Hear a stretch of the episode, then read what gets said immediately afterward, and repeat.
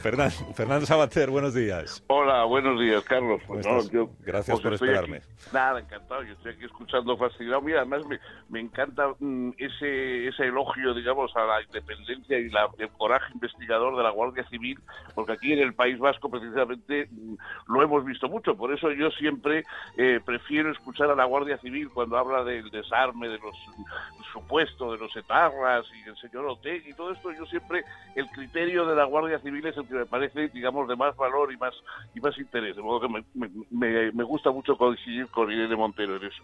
No, yo lo que iba a hacer era recomendar, ya que eh, estamos hablando de cosas urgentes, recomendar un libro de filosofía, que también pueden, también pueden tener su urgencia y su utilidad. Un libro, un libro que ha salido, salió hace ya pues casi 40 años, eh, estos escritos, pero que hoy, hace poco se han editado en España, Arcadi los conoce muy bien, que son eh, dos textos de Ana Arendt que se llama, eh, se, ha, se ha editado en España con el título de Verdad y Mentira en la Política. Eh, página indómita los ha editado. Y bueno, a- aparte de que mm, cualquier persona lo puede leer y se dará cuenta de que la filosofía eh, puede tener su utilidad, incluso para leer el periódico y leer la cotidianidad, eh, yo creo que es una de las reflexiones más lúcidas y más interesantes y más profundas sobre el enfrentamiento entre mm, política, poder político y verdad. Porque la verdad también es un poder, también es una, digamos, tiene su forma de coacción. La, la- verdad, la realidad es un, un poder que se enfrenta muchas veces con el poder político. El poder político quisiera poder eh, configurar la realidad a su modo y manera y de pronto tropieza con la verdad.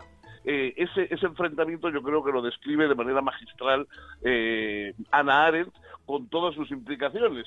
Ya entonces ella dice que eh, el poder en su, en su pretensión de alguna manera de acogotar a la verdad, antes la ocultaba, pero ahora la destruye o pretende destruir la verdad. Y eso, eso era hace 40 años. Imagínense ustedes hoy con, con los progresos, digamos, entre comillas, que ha habido en el terreno de la comunicación, etcétera. Pero hay un punto que es el que yo quisiera subrayar, y es que eh, incluso en ese enfrentamiento de poderes entre el poder de la política y el poder de la verdad, eh, dice Arendt que mm, en las verdaderas democracias, los políticos democráticos, aunque tengan esa especie de tira y afloja constante con la verdad, aún así siempre pretenden al menos que haya dos áreas que pertenezcan al mundo de la verdad más que al mundo de la política. Y esas dos áreas son el área judicial y el área educativa.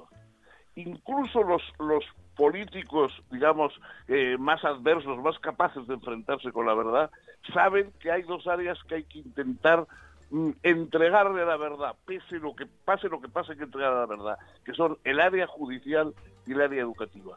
Yo creo que es una reflexión muy importante en nuestra época, porque estamos viendo el problema que sería cuando esas áreas también desaparecen y se son tragadas por la política en vez de por la verdad, en la, en la, en la judicatura y en la, y en, y en la educación.